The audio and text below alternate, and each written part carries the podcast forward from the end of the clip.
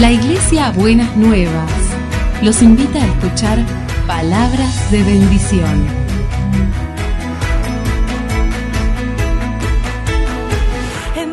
Si desean asistir a nuestras reuniones, los esperamos en Avenida de Lepiane 3925, esquina Subiría, Bajo Flores, Ciudad de Buenos Aires.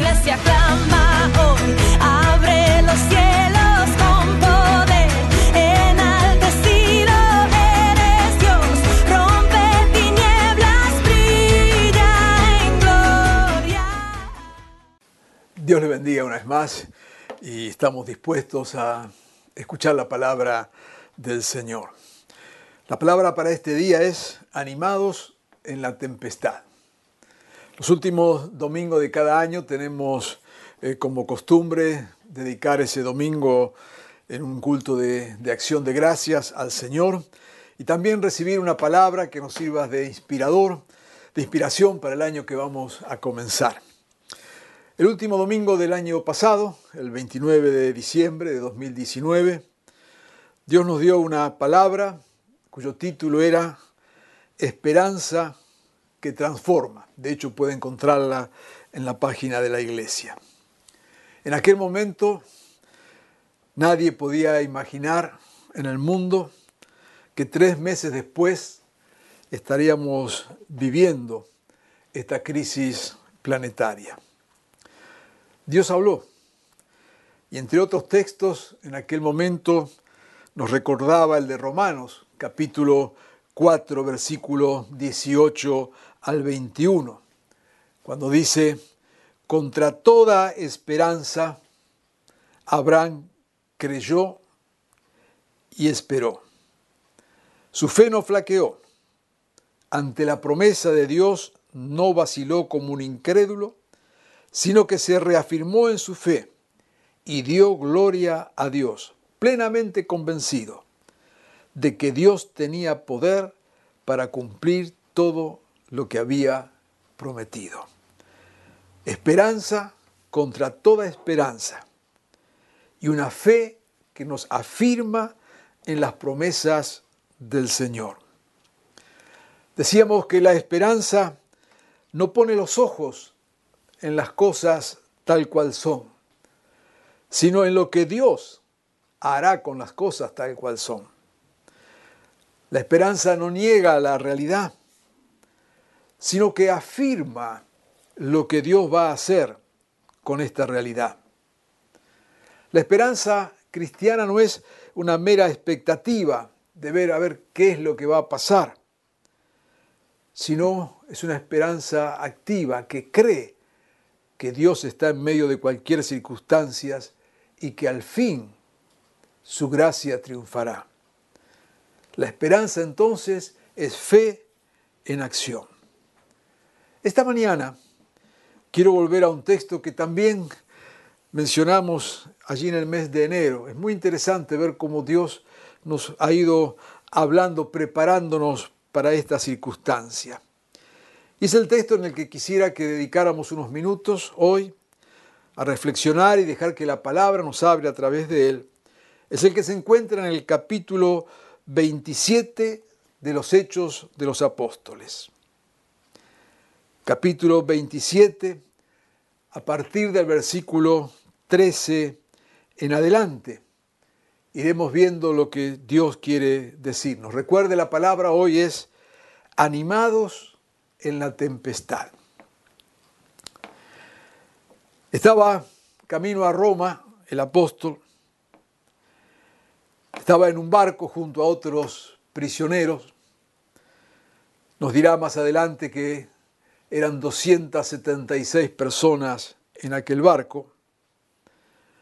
Habían zarpado, el mar no, no, tenía problemas, no era la mejor época para navegar.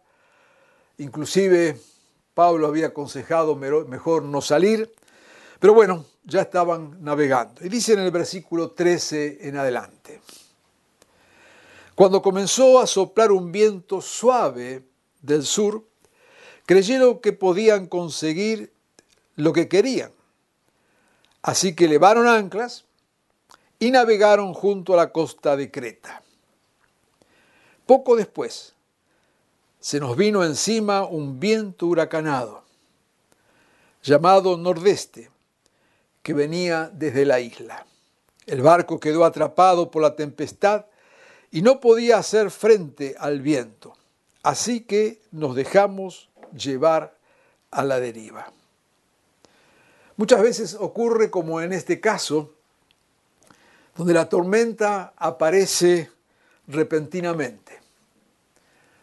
En otras veces como que se va anunciando. Pero muchas veces, tal como relata este texto, el viento soplaba suave, las condiciones estaban dadas y salieron a navegar, pero al poco tiempo se desató una inmensa tormenta que los dejó navegando a la deriva, es decir, librados totalmente a la suerte de esa tormenta.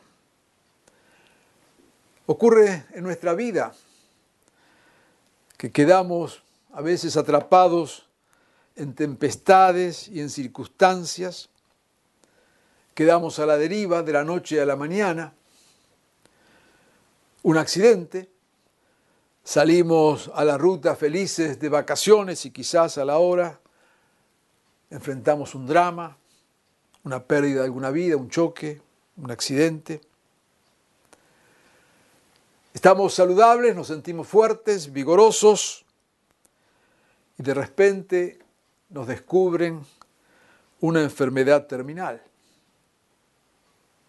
Entramos al hospital por una intervención simple, sencilla, sin ningún problema ni riesgo, quizás un simple estudio, y algo se complica, y de aquel simple estudio pasamos a una terapia intensiva. Nos pasó con, con este virus. El mundo estaba con sus cosas de siempre, cada uno de nosotros con nuestras preocupaciones, que la guerra del petróleo, que Estados Unidos disfrutando de una prosperidad pocas veces vista en ellos, 0% de desocupación, otros programando negocios, empresas, desafíos para este año. Y de repente vino la tormenta. Una tormenta que nos deja a la deriva, una tormenta incontrolable. Pero estas tormentas nos sirven porque ponen al ser humano en su justa dimensión. Allí estaban aquellos marinos experimentados, pero de la noche a la mañana Toda su experiencia no sirvió de nada. La tormenta era de tal magnitud que el barco quedó a la deriva. Y aquí estamos nosotros, seres humanos, con adelantos científicos cual nunca antes hemos visto, miles de millones de dólares gastados en defensa para que nadie nos ataque o aquellos que atacan no tengan posibilidad de éxito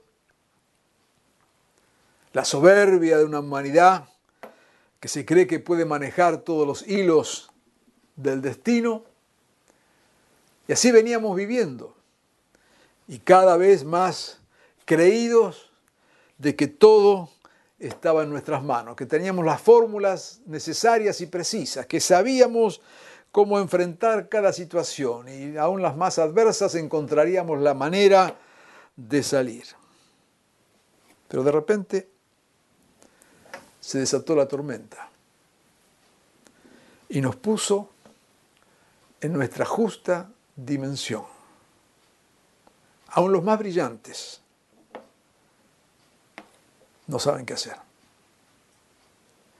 Aún los que tenían todo científicamente calculado, esos cálculos ya no les sirven. Y aún aquellos que se habían preparado para los más difíciles y peores ataques, preparados con las mejores armas y estructuras y estrategias de defensa, ahora un simple virus, imperceptible a los ojos. Amenaza reinos, presidentes, países, naciones.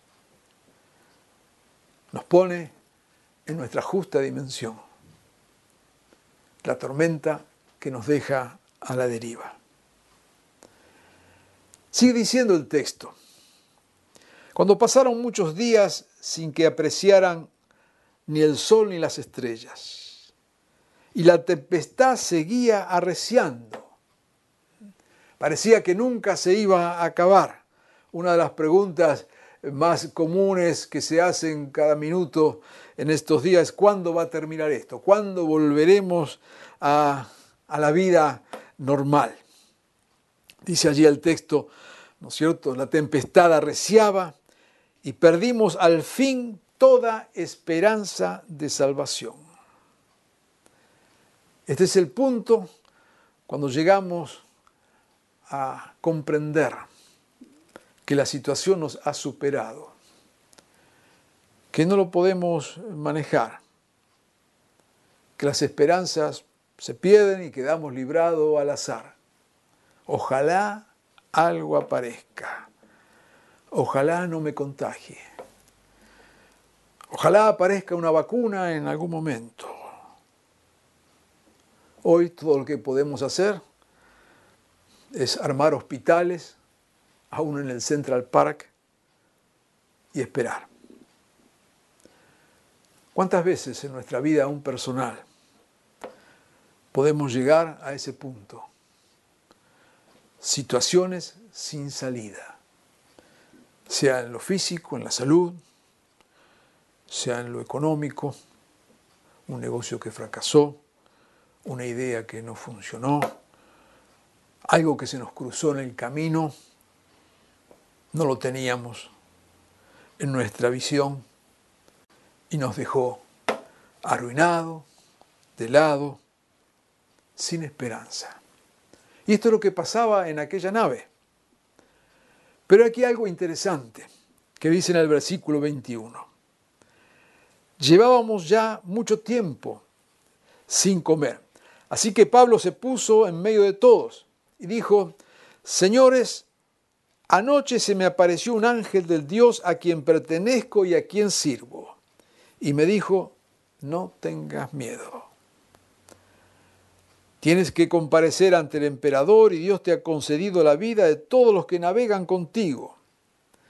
Así que ánimo, señores, decía Pablo. Confío en Dios que sucederá tal y como se me dijo. Temiendo que fuéramos a estrellarnos contra las rocas, echaron cuatro anclas por la popa y se pusieron a rogar que amaneciera. Es interesante aquí estas dos actitudes. Una, la de Pablo, decimos, Dios siempre está en la tempestad. La cuestión es de verlo. La cuestión es de oírlo. Allí estaban estas 276 personas atrapadas en este barco a la deriva, pero una de ellas, Pablo, vio y escuchó a Dios. Y Dios le dice, no temas. Allí estaba Dios. Y allí estaba un hijo de Dios. Y Dios le dice, no temas, porque aún esta gente que está aquí contigo en este barco. Se van a salvar junto a vos. Qué interesante, por un lado, esta afirmación del Señor y por otro, qué responsabilidad que tenemos como hijos e hijas del Señor en medio de las tempestades que nos acosan en este tiempo, poder levantarnos y decir, Dios ha dicho, Dios ha dicho. Aunque estamos físicamente a la deriva, no estamos en la vida a la deriva, porque Dios está con nosotros en medio de nuestra tempestad. Sea la pandemia que nos toca vivir ahora o sea la tempestad quizás personal o familiar que también estás atravesando y que para vos es tu gran pandemia. Dios está allí. Y qué contraste este hombre de, fe que escucha a Dios, que siente a Dios, que, que es fortalecido por Dios, con los otros que están en el barco. Porque dice, temiendo que fuéramos a estrellarnos, echaron cuatro anclas por la popa y se pusieron a rogar que amaneciera. Rogaban, oraban. Le pedirían a sus dioses, a la buena suerte, al destino, eh, siempre en momentos de crisis extrema aparecen esas fe. Pero acá la cuestión no es, como se suele decir, tener fe, sino en quién tenemos fe. Y esta gente estaba allí rogando y cuando leí este texto, estaba preparando la palabra para este momento, me vino la imagen de cuántos presidentes, hablando a su pueblo en estos días, hablan de que, bueno, oremos a Dios. Estamos en las manos de Dios. Es una manera de último recurso no nace de una fe verdadera. De hecho, sus vidas demuestran que nada tiene que ver con el Dios verdadero, un Dios de paz, de justicia, de amor. Pero bueno, si no podemos hacer otra cosa, oremos. No es eso lo que vale, sino nuestra verdadera relación con Jesucristo. Nuestro en verdad ponernos en las manos del Dios verdadero Quizás hoy Dios te está hablando. Quiero decirte, todo sucederá tal cual el Señor lo ha determinado. Los hombres y mujeres de fe oramos porque sabemos que estamos en las manos de aquel que dijo es el alfa y el omega, el principio y el fin. Estamos en las manos del que está sentado en el trono, del que dirige nuestros destinos. La situación, el barco andará a la deriva, pero nuestra vida no está a la deriva, porque Dios está con nosotros y sabemos en quién hemos confiado. Quizás a algunos de nosotros Dios le está hablando en este mismo momento porque está allí en medio de la tempestad. Parecería que esta tempestad quieres que te rindas, pero aférrate a Jesucristo, no como la última esperanza, sino honestamente con una vida que reconoce que Él es el Señor. Y reconociendo que Él es el Señor de tu vida, poniéndote en verdad en las manos de Dios, desde allí tener fe y certeza de que Dios estará contigo y está en medio de la tempestad que te toque vivir.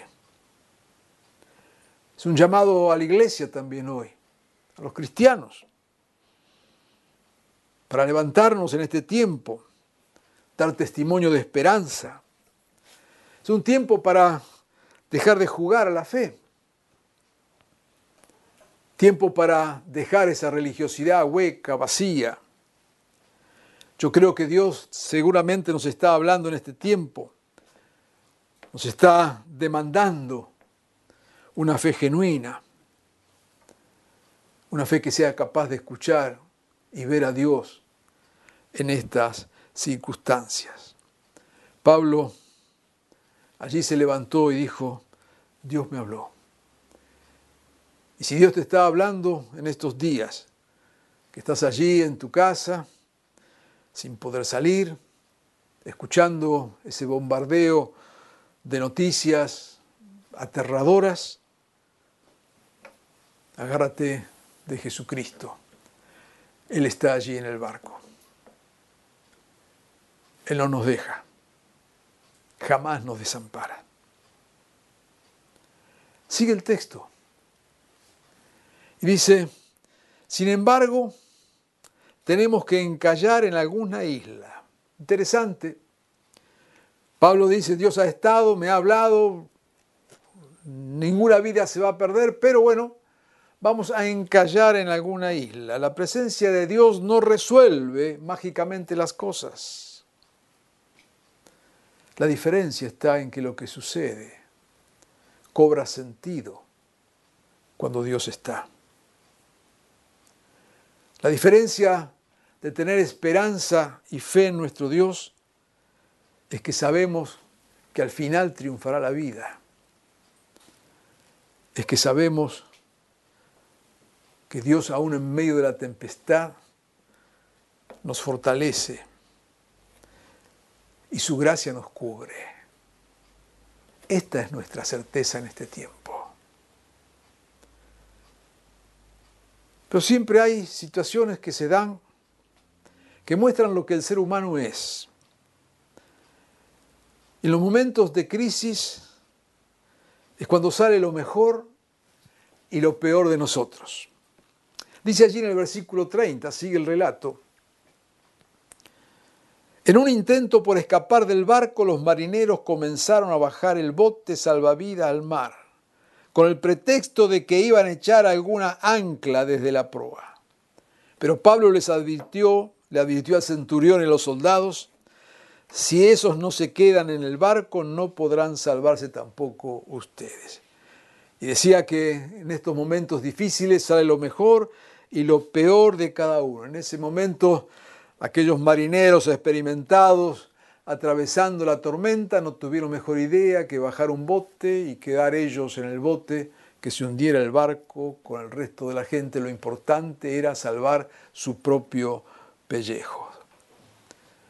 Escuchamos al Papa en estos días repetir algo que otros también dice, nadie se salva solo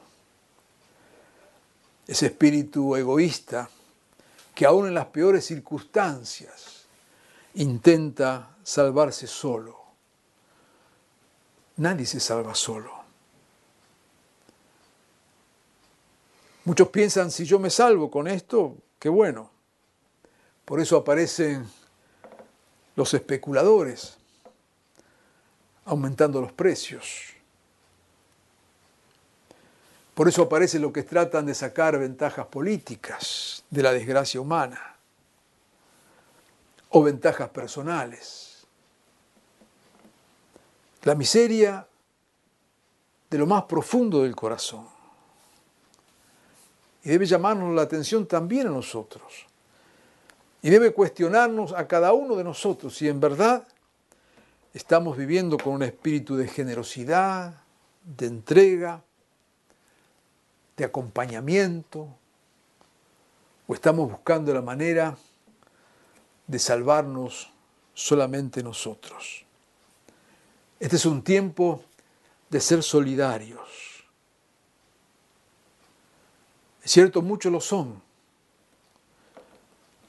De hecho, los médicos, enfermeras, el personal de salud, que sacrificialmente trabaja para toda nuestra gratitud, pero no solamente para ellos. La gente de seguridad, los que recogen la basura. Uno de los más expuestos que casi ni se los menciona, los cajeros, cajeras en los supermercados. Despachan allí los alimentos con una protección mínima, en contacto con infinidad de personas. ¿Cuántos hay? Que en verdad, es cierto, tienen su trabajo, pero hacen un plus de solidaridad. Aquellos marineros quisieron salvarse solos, pero no podían salvarse solos. No es tiempo para buscar de salvarnos solos nosotros. Es tiempo para tratar de salvarnos todos, contribuyendo, apoyando, dando, de brazos abiertos aunque no podamos abrazarnos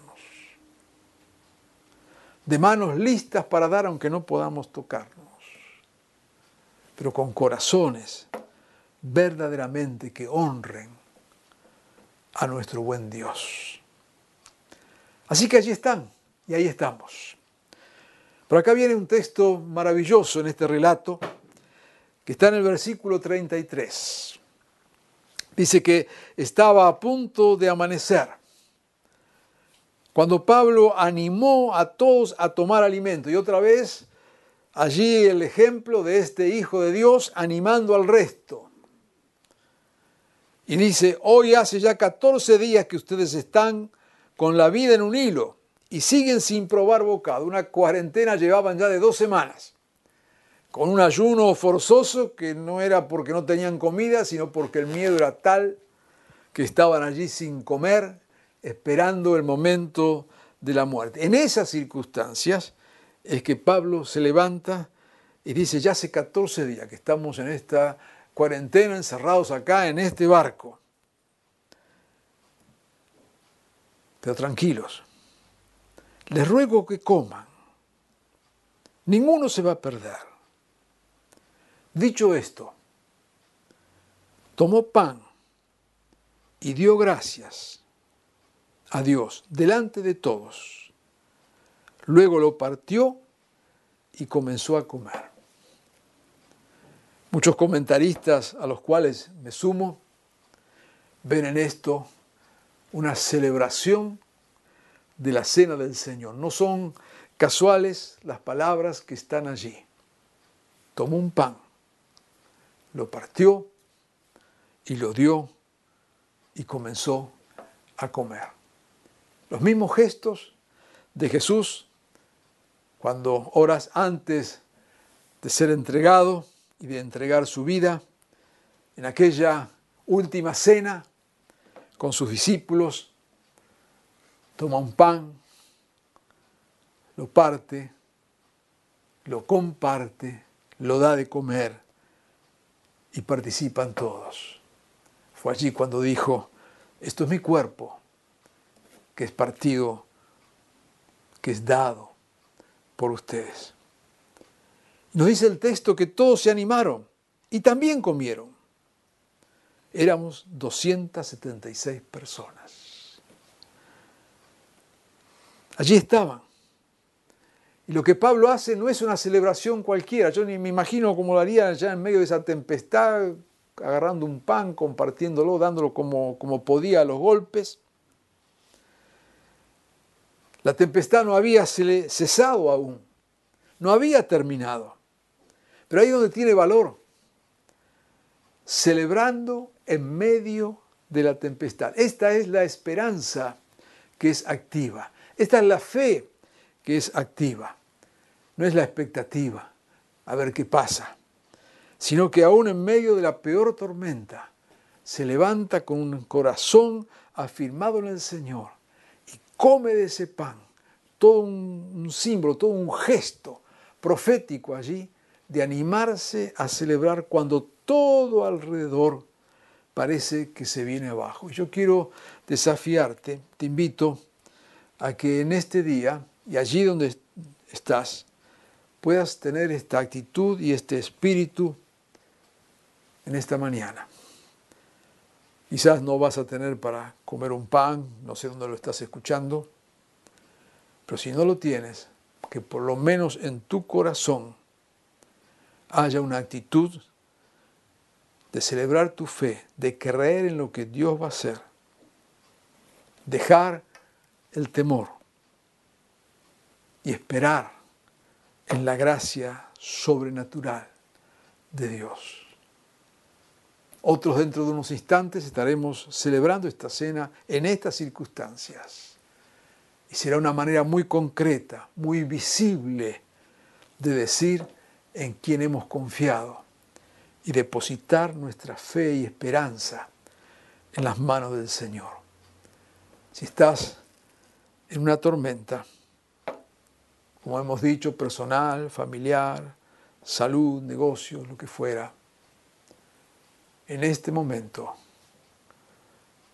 parte tu pan, en este momento celebra, en este momento afirma tu corazón, creyendo que esta circunstancia no será el fin sino que el Dios de la vida, el Dios de la gracia y del poder, te estará bendiciendo y la tempestad llegará a su fin.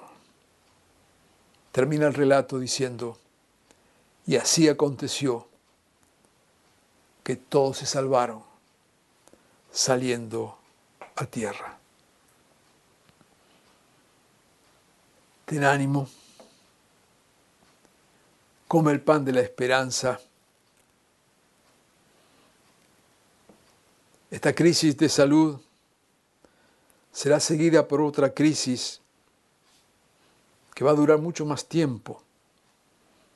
La crisis económica, desocupación, empresas quebradas, negocios, la crisis social, el post-trauma, personas que como en las guerras quedaron afectadas emocionalmente. No desconocemos esto. Pero Dios está en el barco con nosotros y no nos va a abandonar. Por eso quiero invitarte a que con fe puedas desde tu corazón celebrar la esperanza y puedas poner tus ojos en lo que Dios hará. Confía solamente en Él y escucha lo que le dijo a Pablo cuando comenzó a vivir esta tempestad. Pablo, no temas. Que el Señor saque todo temor de nosotros y nos ayude en este tiempo a afirmar proféticamente, aún sin ver, que Dios se manifestará con poder y te bendecirá y nos bendecirá. Vamos a orar. Nuestro buen Señor, es cierto que la tempestad es grande. Es cierto, Señor, que la salud de millones de personas se encuentra amenazada, nos encontramos amenazados. Es cierto, Señor, que humanamente casi nada podemos hacer más que tener ciertos cuidados. Pero Señor, vos estás con nosotros. Es cierto, Señor, que también algunos, sin, sin, estar enfermos, sin haber sido afectados por esta pandemia del virus, sin embargo están siendo muy afectados, Señor, en sus trabajos, en sus economías, en sus negocios, en sus medios de vida. Señor, por donde miremos hay tempestad. Pero en este momento venimos a ti y te decimos, Señor, celebramos tu presencia. No dejamos, Señor, que lo negativo que nos rodee gobierne nuestro corazón, sino que descansamos en ti y afirmamos con total convicción que tu presencia con nosotros nos hará llegar a buen puerto. De tal manera, Señor, que veremos tu gloria y tu bendición en nuestras vidas, en nuestros cuerpos, en nuestros negocios y trabajos, en nuestras familias. Señor, en este momento, en fe, nos levantamos a celebrar tu fidelidad. En tu nombre, Jesús. Amén.